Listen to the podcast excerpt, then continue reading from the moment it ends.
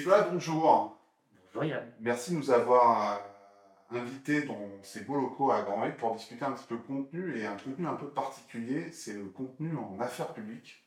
Alors on va, un petit peu en, discuter tout à l'heure, mais d'abord peut-être, est-ce que tu peux te, présenter en deux minutes? Bien sûr. En tout cas, merci, merci à toi Yann pour, euh, de, prendre ce, temps-là. Donc pour ma part, euh, Nicolas Jardin, moi je dirais que la première particularité, c'est que je suis Grandvillers, Grandvillers de, de toujours, hein, et souche. De, alors je ne sais pas si c'est si c'est le bon terme, mais en tout cas, en tout cas c'est ma vie, c'est mon territoire, et je pense qu'aujourd'hui, au regard des, grands enjeux euh, qui sont les nôtres, c'est important, ce rapport, ce rapport au territoire. J'ai grandi à Granville, j'ai effectué mes études jusqu'au baccalauréat. Ensuite, à partir du baccalauréat, je suis euh, parti euh, à Paris, en classe préparatoire au sein d'un lycée qui s'appelle Louis le Grand. Au terme de ces deux années de classe préparatoire, j'ai intégré une école de commerce qui s'appelle l'ESSEC. Et moi, ma particularité, c'est que j'ai toujours été passionné de politique publique. Et donc, assez rapidement, j'ai essayé de construire mon parcours en rapport avec euh, cette passion-là. Et donc, euh, mes premières expériences professionnelles étaient résolument orientées vers les enjeux politiques, puisque j'ai commencé auprès d'un cabinet de conseil en affaires publiques à Paris, juste à côté de l'Assemblée nationale. Et puis ensuite, je me suis envolé euh, pour New York, au sein de ce qu'on appelle la représentation permanente de la France aux Nations Unies. C'était un stage de six mois. Là-bas, j'étais rattaché aux, affaires politiques du Conseil de sécurité, donc expérience absolument euh, fantastique. Ensuite, un petit crochet par euh, l'Afrique du Sud et Johannesburg, au sein de la CCI France-Afrique du Sud. Là aussi, c'était une expérience de quelques mois. Et enfin, euh, une expérience à Paris, à Bercy, au sein de ce qu'on appelle l'inspection générale des finances. Et en quittant Bercy, une envie, je parlais de territoire en introduction, une envie de, reconnexion avec, avec ces territoires, et donc le lancement d'un cabinet de conseil euh, ici à Grandville, qui rayonne sur l'ensemble du, quart nord-ouest de la France, Grandville, Lille, et puis, et puis bien sûr Paris, hein, pour des raisons de, développement euh, d'affaires et, et, professionnels. Et donc, que fais-je aujourd'hui? C'est donc un cabinet de conseil en stratégie dont la singularité est d'accompagner des projets qui ont de forts enjeux liés à ces questions de politique publique. Donc là, il y a une vraie question qui se pose hein, quand on plante ce décor-là, c'est est-ce qu'il s'agit dans ce cas-là de conseils en affaires publiques? Et je dirais qu'il y a deux façons de répondre à cette question. Euh, la première, c'est de dire, c'est de répondre par la négative, et d'ailleurs ça se traduit hein, dans mon appellation, puisque quand je présente mon cabinet, je parle de conseil en stratégie en disant que si on part du principe, et c'est un petit peu la compréhension euh, actuelle et, générale de ce que peuvent être les affaires publiques, si on se dit que les affaires publiques, c'est que de la représentation d'intérêts, dans ce cas-là, euh, non, je ne fais pas d'affaires publiques. En revanche, si on considère plutôt une notion euh, qui m'est importante et que, j'aimerais bien voir se développer, l'idée un petit peu d'avoir des affaires publiques à la française. Donc, affaires publiques à la française, ça voudrait dire quoi? Ça voudrait dire de considérer les affaires publiques comme étant un grand chapeau dans lequel va mettre un certain nombre de corps de métier, à la fois la conduite de projet, à la fois le développement d'affaires, à la fois euh, la communication d'influence et puis, euh, je dirais aussi du développement territorial, accompagne des collectivités ou des secteurs publics. Et eh bien, si on a cette compréhension globale des affaires publiques, dans ce cas-là, oui, ce sont des affaires publiques. D'accord c'était une présentation déjà. ah, je sais, tu, me dis. C'est un politique. il est déjà prêt. Tu me dis s'il faut raccourcir. Hein, je vais en 30 minutes déjà, il a, il, a, il a, pris toute la parole. Non, mais c'est très clair. Alors, juste euh, un petit rappel là, sur, euh, sur ton parcours, parce que ça, ça m'intéresse. Tu es passé donc par euh, l'inspection générale des finances. Tout à fait. qui n'est pas le lieu le plus glamour qu'on peut imaginer est-ce que c'est un, repère dégris comme on peut le, penser ou est-ce que vraiment il y a. Qu'est-ce qui se passe euh, là-bas? Parce que, hein, pour rappeler, c'est là que. C'est là que vont euh, nos impôts, c'est là que sont traités un petit peu euh, budget, les finances, les finances de, l'État. C'est pas le, c'est pas le lieu le plus, le plus hype en fait de, la République Alors, aux, yeux, des, des contribuables. Alors, ben justement, Yann, l'inspection générale des finances, c'est absolument pas ça. L'inspection générale des finances n'a rien à voir en fait avec les directions des impôts, les services des impôts. L'inspection générale des finances, c'est un corps d'État dont la vocation, je dirais qu'elle est, elle est au moins double. La première, c'est d'apporter, euh, en tout cas, c'est d'être dans un rôle de conseil auprès du gouvernement. C'est-à-dire que euh, les différents ministres vont solliciter l'inspection générale des, finances sur des problématiques très précises, par exemple d'études de ce qu'on appelle les dépenses fiscales de l'État, autrement appelées les niches fiscales de l'État, euh, je ne sais pas, des questions de l'ordre de quel sera l'avenir de l'industrie en France, comment la positionner. C'est donc un rôle de conseil, c'est de la production de rapports, c'est de la production d'idées, c'est de la production de recommandations et de propositions qui ensuite sont présentées au, gouvernement, au ministre qui a commandé le rapport et qui ensuite a la liberté ou non de, mettre en musique, mettre en pratique ces recommandations-là. Ça, c'est ce premier rôle, un rôle de conseil. Et puis un deuxième rôle, davantage de vérification, ça c'est sa vocation historique, c'est de vérifier que euh, effectivement les, différentes administrations euh, françaises utilisent correctement les données de l'État, etc. Et d'être dans une logique d'accompagnement. Exactement. Mais on est très loin de, euh, des directions des impôts. C'est pas des directions, c'est du conseil en fait. C'est du conseil et une, petite, une partie également de contrôle et de vérification. Mais ça, je dirais que c'est ce qui fait aujourd'hui l'inspection générale des finances. Et alors, ce que tu disais sur le côté glamour, alors peut-être qu'effectivement, il y a la représentation qu'on peut avoir euh, du ministère de, l'économie et des finances, une représentation assez grise avec une, une succession un petit peu kafkaïenne euh, de bureaux dans des longs couloirs, etc. C'est le cas alors effectivement, les couloirs sont plutôt longs et, et, et pas forcément extrêmement colorés, mais on peut s'y sentir malgré tout à l'aise. Je... Il y a un côté glamour euh, en revanche, au-delà des bâtiments et, des bureaux en tant que tels, autour de ce que l'on y fait et pourquoi on y est. Quand on est au sein de l'inspection générale des finances, c'est parce qu'on a cet amour euh, du service public, du service de l'État. Alors moi j'y étais, c'était six mois, hein. c'était euh, un stage amélioré, entre guillemets, c'était la sortie de mes, mes études à l'ESSEC. Et ce côté glamour, on va le retrouver là-dedans, dans, dans, dans, dans, cet esprit très républicain de service de l'État, de service de la nation, et de la façon dont on, la projette dans les grands défis qui sont euh, ceux du, 21e siècle. Donc ça, c'est extrêmement stimulant. Et puis, je rajouterai quand même une chose, c'est que l'inspection générale des finances fait partie hein, de ce qu'on appelle en France ces trois grands corps, au côté de Conseil d'État et la Cour des comptes.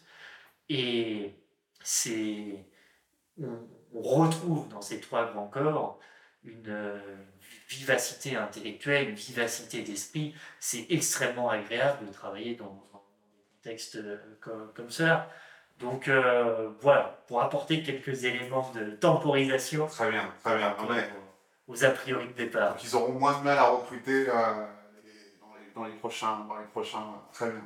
Mais alors du coup, avec ce que tu dis, toi, tu es quand même parti sur un, parcours plutôt entrepreneurial. Tu as décidé finalement quand même de, monter, euh, de monter ta boîte. Euh, finalement, pas si longtemps euh, après être sorti des études. Donc, même si on arrive à dire un peu la passion un petit peu du, de la politique, entre guillemets, de la vraie politique, pourquoi tu as décidé de, de, faire ça, de faire un petit pas de côté Pourquoi? Alors, pour une raison assez simple en réalité. Je dirais qu'en sortant de Bercy, plusieurs pistes ont été explorées de mon côté, que ce soit dans des instances politiques à proprement parler, au niveau du Parlement notamment, ou alors au sein euh, de, milieux très politisés, mais un peu différents, qui vont par exemple être les banques d'affaires, etc. Et puis, euh, bon, j'avais pas forcément envie euh, d'aller au Parlement dès maintenant à 24 ans, et puis j'avais pas forcément non plus euh, une âme de, banquier, qui sont des métiers formidables, mais c'est pas forcément dans, cette voie-là que je me reconnaissais le plus. Et donc, euh, c'est tout simplement en discutant avec un camarade qui me dit Mais euh, Nicolas, tu, tu, connais deux, trois trucs en politique publique, alors très humblement, hein, parce qu'à 24 ans, on ne connaît jamais, jamais vraiment grand-chose. Mm. Mais en tout cas, tu as cette passion-là. En plus, tu aimes éperdument tes territoires. Donc, il y avait Grandville dans l'équation, et puis euh, après, il y a les, Hauts-de-France qui se sont greffés assez rapidement, parce que toute ma famille est picarde, et puis euh, ma compagne, à ce moment-là, travaillait, travaillait à Lille. Euh, je me suis dit, pourquoi pas essayer de construire quelque chose en lien avec ces territoires que j'aime. Donc, Normandie, Hauts-de-France, il y a une continuité assez intéressante à aller explorer entre ces deux régions-là, et puis bien sûr, y rattacher la région Île-de-France, parce que euh, c'est le poumon économique de la nation, et puis euh, il y a un volume d'affaires aussi qui est intéressant à aller explorer de, de, ce côté-là. Donc, en partant de cette idée de construire quelque chose euh, autour de ces trois territoires, ce camarade m'indique, mais écoute, t'as qu'à monter ta propre boutique. Alors j'ai trouvé l'idée absolument euh, impossible, complètement audacieuse, du coup j'ai adoré. Je me suis dit pourquoi pas, après tout à 24 ans, qu'est-ce qu'on a à perdre? Donc avec beaucoup de naïveté et beaucoup d'innocence, je suis euh, euh, vaillamment allé m'inscrire auprès des, des registres pertinents. Exactement, j'ai créé, donc, je me suis doté d'un numéro SIRET J'étais euh, fièrement euh, dirigeant d'entreprise avec absolument aucun client, puisque généralement, quand on ouvre une activité de conseil, on ouvre avec quelques clients de Moi, j'ai d'abord ouvert l'entreprise et puis j'ai attendu une semaine sur mon canapé euh, en me demandant bien pourquoi est-ce qu'on ferait appel à moi. Et, au bout d'une semaine, première, la première mission est arrivée. C'était une mission formidable. La mission, c'était une mission de conduite de projet toujours dans cette interaction publique-privée qui caractérise hein, les activités de cabinet. Et donc c'était une mission qui visait en fait à accompagner euh, le développement euh, technique, le prototypage d'une solution euh, technologique de pointe qui servirait à, à, une institution publique nationale de premier rang dans le cadre de ces processus métiers. Et donc, dans ce cadre-là, qu'est-ce qu'un cabinet comme cabinet 37. Alors j'ai appelé ça cabinet 37. On peut peut-être pouvoir expliquer pourquoi. Pourquoi 37 Pourquoi 37 Les cabinets, oui, maintenant on sait, les cabinets d'avocats, les cabinets d'affaires, on comprend, mais alors pourquoi 37 Alors là aussi c'est très simple. Mon papa étant médecin, cabinet Germain, c'est déjà pris.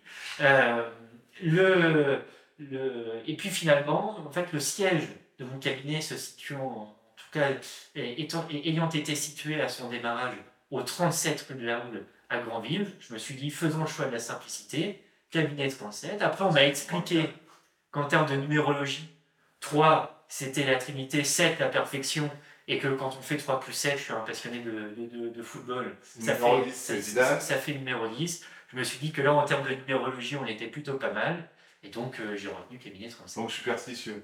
Euh, t'es assez, euh, assez superstitieux Superstitieux, non mais en revanche, euh, convaincu de la puissance des symboles, et je crois que cela vaut à la fois euh, dans le milieu des affaires, dans, le milieu, dans les milieux économiques, que évidemment, je dirais éminemment politique. D'ailleurs, en, politique, les, gens que tu as croisés, ils sont, ils sont superstitieux. Il y, a, beaucoup de superstitions euh, dans, le, dans le milieu politique.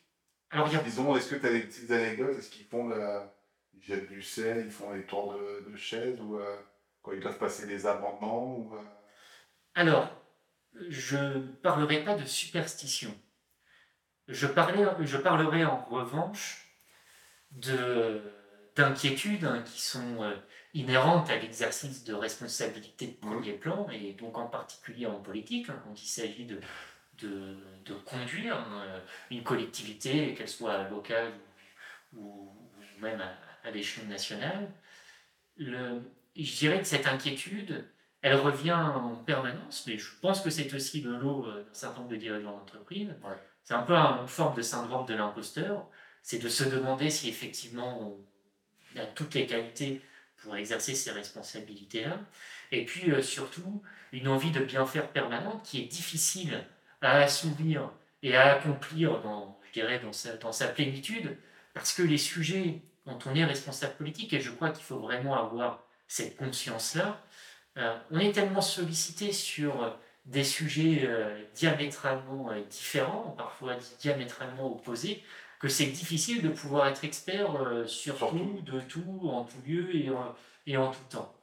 Et je crois que ça, c'est une vraie difficulté hein, que, que, je remarque au sein du personnel politique, c'est d'avoir cette capacité-là à pouvoir parler de façon pertinente d'absolument tous les sujets sans, sans être dans Sans en être un, expert. Exactement. Et sans non plus euh, passer, euh, à la fois pour soi et pour les autres, pour un imposteur. Tout à fait. C'est ça un petit peu la difficulté. Sachant qu'aujourd'hui, vous êtes en plus dans un contexte, dans un climat où la parole politique est mise en question et contestée. Alors justement, on va, en parler, puisque nous, l'idée, c'est vraiment de discuter un peu du, contenu. Et c'est vrai que quand on, pense cabinet affaires publiques, je sais que tu n'aimes pas trop le terme, mais on pense souvent lobbying. Et alors, ce serait intéressant justement d'avoir un peu ta définition du lobbying, savoir si toi, tu te considères, dans une certaine mesure, euh, comme un lobbyiste. Alors, je sais que les, missions justement, que tu peux faire, elles sont très, très variées. Mais est-ce qu'il y a cette, cette idée, alors peut-être c'est l'idée imaginaire du, euh, du lobbyiste qui, euh, qui, qui, traîne dans les couloirs euh, de, de l'Assemblée ou de l'Élysée, qui essaye de, de faire passer des amendements pour des, pour des groupes qu'on ne, connaît pas, qu'on ne connaît pas forcément. C'est quoi ta vision un petit peu de cette image qu'on voit beaucoup dans, dans les films notamment? Alors je vais avoir du mal à décrire vraiment le, le quotidien d'un lobbyiste et les pratiques d'un lobbyiste, puisque donc, le cabinet 37 n'est pas un cabinet de lobbying. Le cabinet 37, en fait, s'articule autour de, je de quatre familles de missions. La première étant la conduite de projet, telle que j'ai pu le décrire précédemment. La deuxième famille de missions, plutôt autour euh, de l'idée de, développement d'affaires. Comment est-ce qu'on peut euh, euh, s'inscrire intelligemment dans les grands enjeux de société, les grands enjeux de politique publique pour pouvoir développer des projets? Je vais donner un exemple. Typiquement, ça va être l'accompagnement d'un un acteur de l'énergie, notamment des énergies renouvelables, qui va par exemple vouloir développer des projets sur un territoire donné qu'il connaît peut-être euh, moins, euh, moins bien que d'autres euh, d'autres concurrents.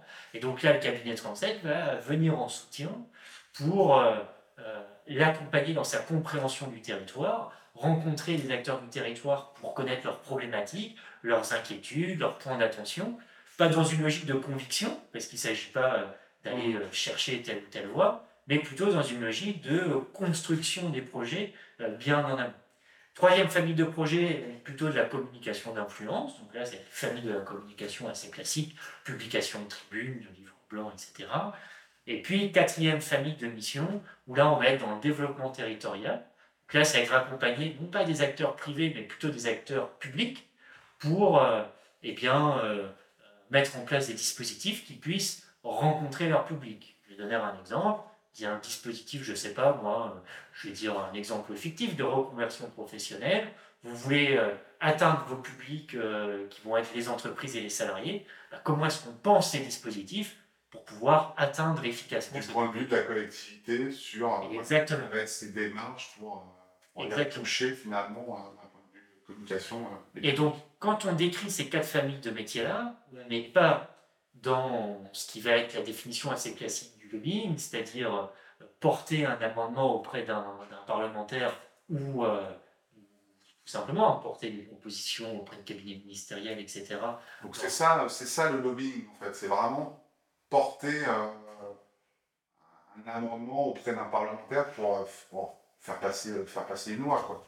Bah, sa définition la plus. avec une petite mallette de, remplie, remplie de billets. Alors, euh, la mallette, certainement pas. Aujourd'hui, vous êtes dans des niveaux de, contrôle qui, euh, et de transparence. Vous avez des, des, C'est un mythe? C'est vraiment un mythe? Alors, non, c'est pas un mythe. C'est clairement pas un mythe parce que quand vous devez effectivement euh, déclarer toutes les actions de représentation d'intérêt que vous êtes amené à, accomplir au cours d'une année de façon assez précise auprès de ce qu'on ce appelle les autorités de la transparence de la vie publique, la HATVP, non, il y a assez peu de métiers qui euh, doivent déclarer. Euh, ce niveau-là d'exigence Exactement, d'être dans ce niveau de déclaration et de contrôle.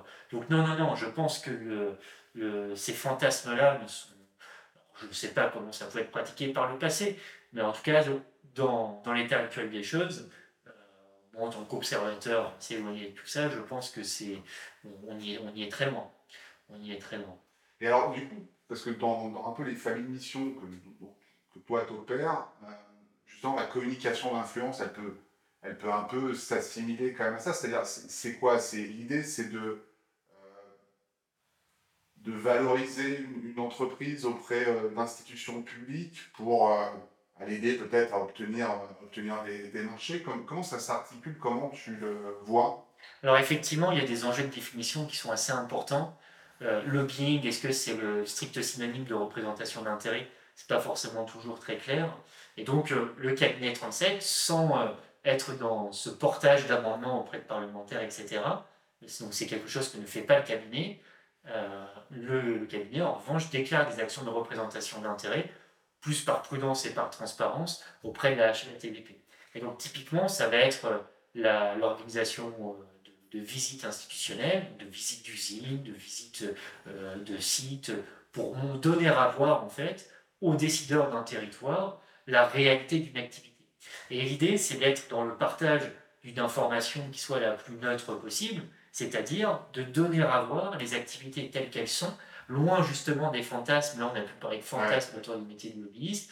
Euh, l'idée, c'est de donner à voir sans, sans enjoliver, euh, sans, euh, sans prétendre que telle activité est, dans telle activité tout est rose ou pas, mais c'est de donner à voir les activités telles qu'elles sont, avec leurs difficultés, avec leurs problématiques, et puis de voir comment est-ce que collectivement on peut faire en sorte et eh ben, d'avoir des territoires euh, dynamiques qui développent de l'emploi, qui développent de la valeur. Parce que la vraie concurrence aujourd'hui, elle est évidemment internationale et mondiale, et aujourd'hui, pour un territoire, pour une entreprise d'un territoire, l'enjeu, c'est pas seulement euh, d'exister à, l'échelle de son périmètre, mais c'est aussi d'être dans des stratégies de conquête euh, vis-à-vis de l'extérieur. Exactement. Et je pense que les vrais enjeux sont Et c'est pour cela que euh, tout l'enjeu d'un cabinet comme le cabinet Transect, c'est de créer du lien entre ces deux mondes, public et privé, je dirais qu'ils font face à un paradoxe c'est que d'un côté, vous avez euh, dans les médias un peu, je dirais, une, le partage d'une vision, d'une forme de connivence entre, entre ces deux mondes-là qui pourraient ne pas être saines.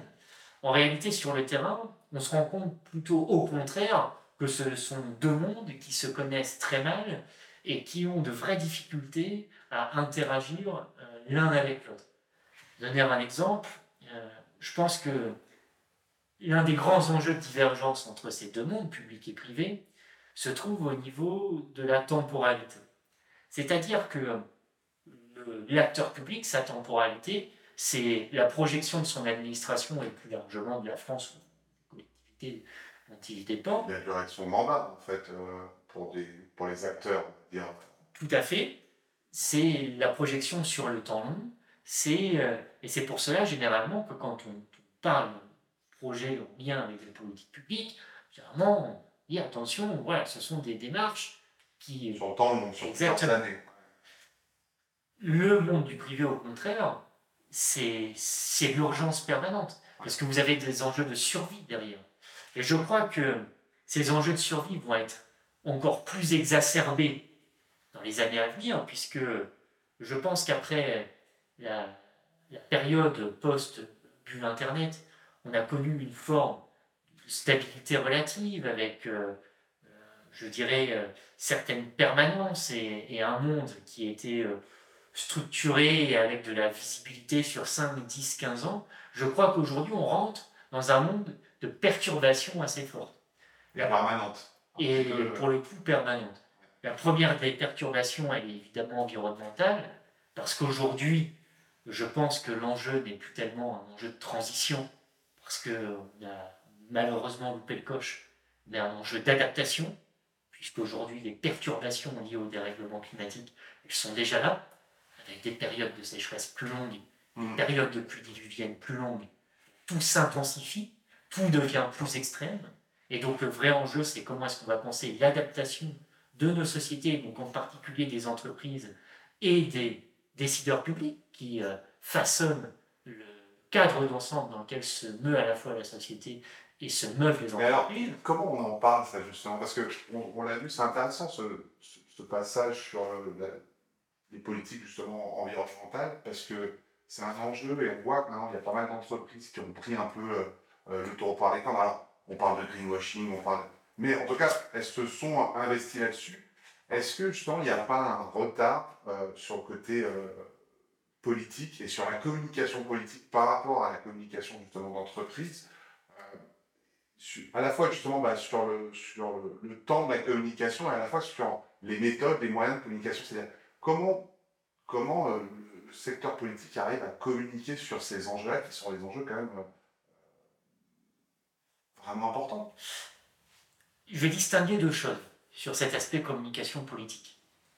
La première chose, c'est la, communication politique par les entreprises. Et la deuxième chose, la communication politique par les politiques eux-mêmes. Du côté des entreprises, est-ce qu'on peut parler de retard? Je ne sais pas. En revanche, ce qui est sûr, c'est que les entreprises ont compris une chose euh, de façon générale aujourd'hui, c'est qu'elles sont des acteurs politiques à part entière. Quand vous êtes une entreprise, que vous avez des usines, des entrepôts, des sites de production ou même simplement des bureaux, vous avez une, empreinte sur votre environnement, sur votre territoire, auprès aussi euh, des personnes qui vivent au sein de ce, territoire-là. Vous êtes euh, un acteur de la grande distribution, vous avez un rôle politique à la fois dans la construction de vos supermarchés, parce que vous avez un impact paysager, vous avez un impact sur la population locale parce que vous apportez des éléments de réponse à des problématiques d'inflation, de pouvoir d'achat, etc. Et puis plus largement, vous êtes euh, avec des enjeux de sécurité au travail, dans les entrepôts, etc. Et donc les entreprises ont un rôle éminemment politique, parfois même un, impact politique qui va être supérieur à certains politiques eux-mêmes, parce qu'elles ont des leviers de décision et des, leviers de financement qui peuvent être importants. Et donc ça, c'est ce qu'on a synthétisé avec ces termes de RSE. Et aujourd'hui, je pense que les quasi-totalité des grandes entreprises sont résolument orientées dans ce mouvement de comment est-ce que j'inscris mon activité dans, je dirais, un, cadre plus global qui est celui de la société et de l'intérêt général. Ça, c'est quelque chose de général et c'est quelque chose d'indispensable. Du côté de la communication politique par les politiques, moi, je regrette une chose.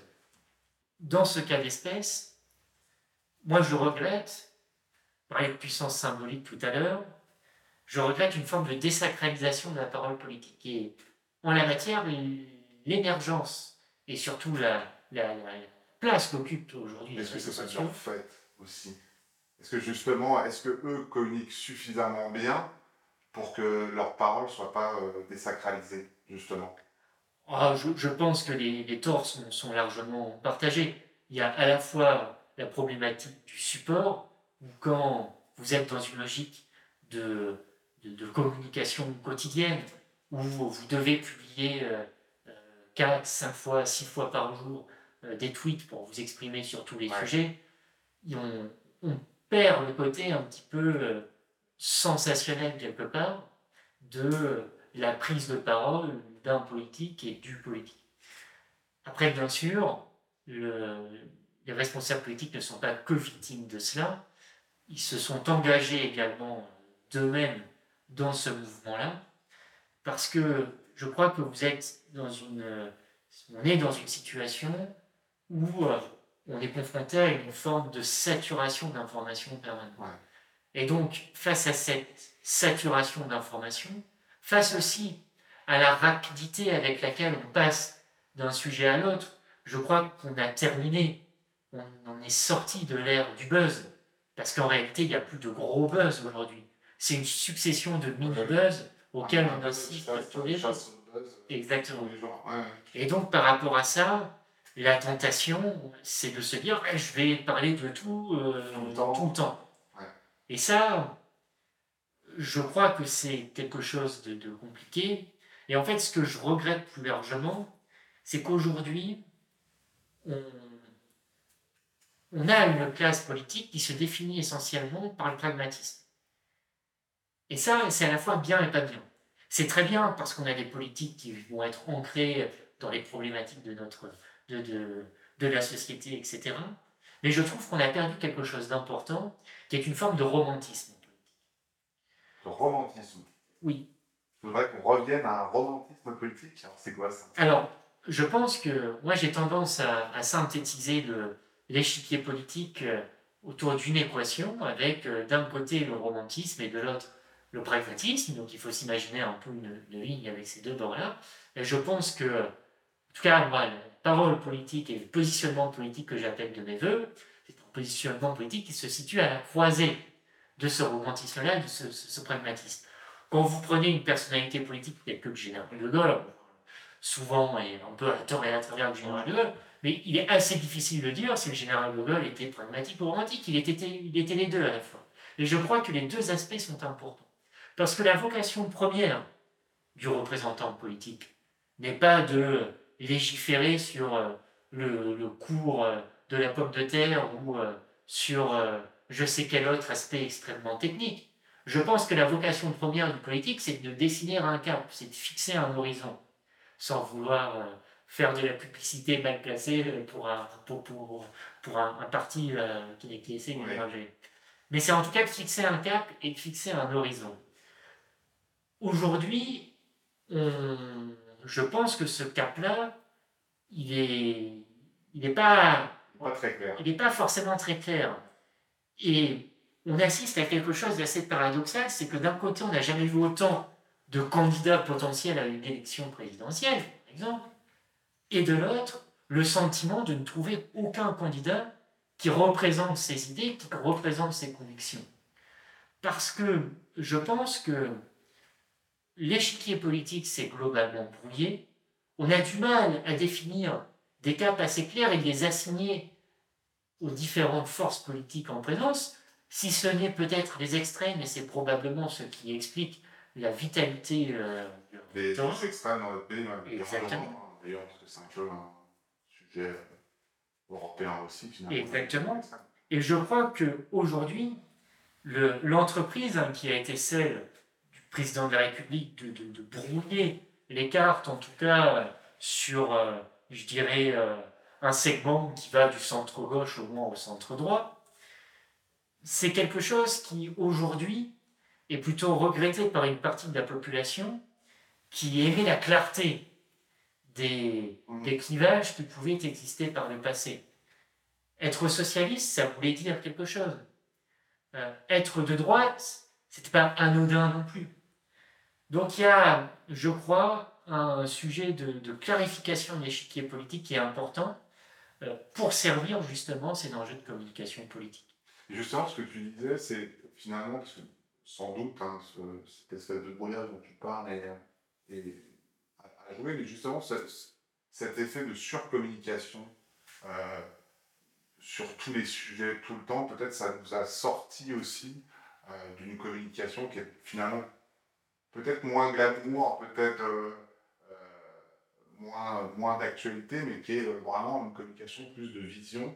donc être en capacité de se retirer des, petites phrases, des petits tweets, pour finalement prendre plus de hauteur et, communiquer sur une ambition plus importante, c'est peut-être ça aussi les enjeux de communication à, à, avoir. Il y a un enjeu de recul, et il y a aussi un enjeu de posture.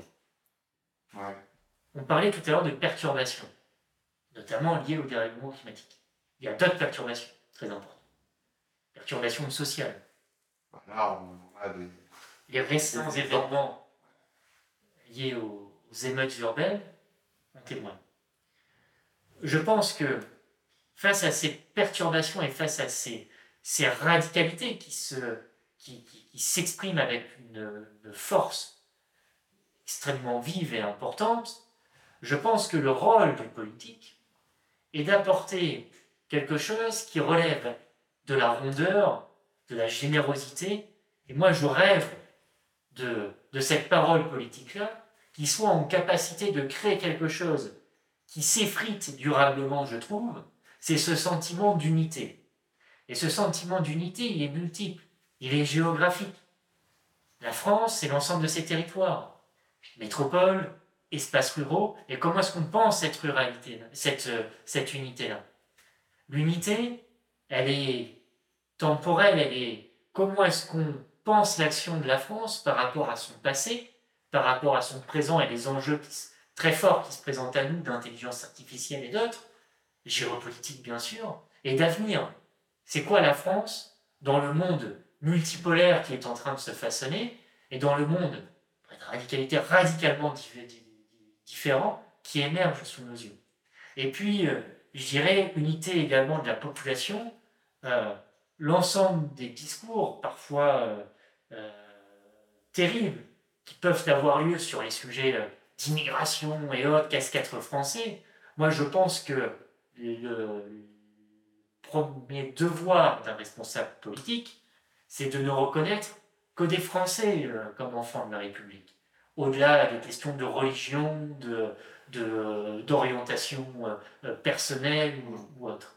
Et je pense que cet enjeu d'unité, cela doit être la ligne de conduite principale de nos responsables politiques. Et ça, c'est un enjeu de, posture vis-à-vis des radicalités auxquelles on doit faire face. C'est parce que tu utilises un enjeu de posture, hein. beaucoup de politiques ont cette posture-là on va dire, justement dans leur communication. Et en fait, euh, on s'aperçoit que c'est souvent des, euh, c'est des codes qui sont très radicales, justement. Euh, là, je, prends un exemple assez récent où j'entendais Macron qui parlait de stopper justement les réseaux sociaux dans, des cas d'urgence un petit peu comme les émeutes.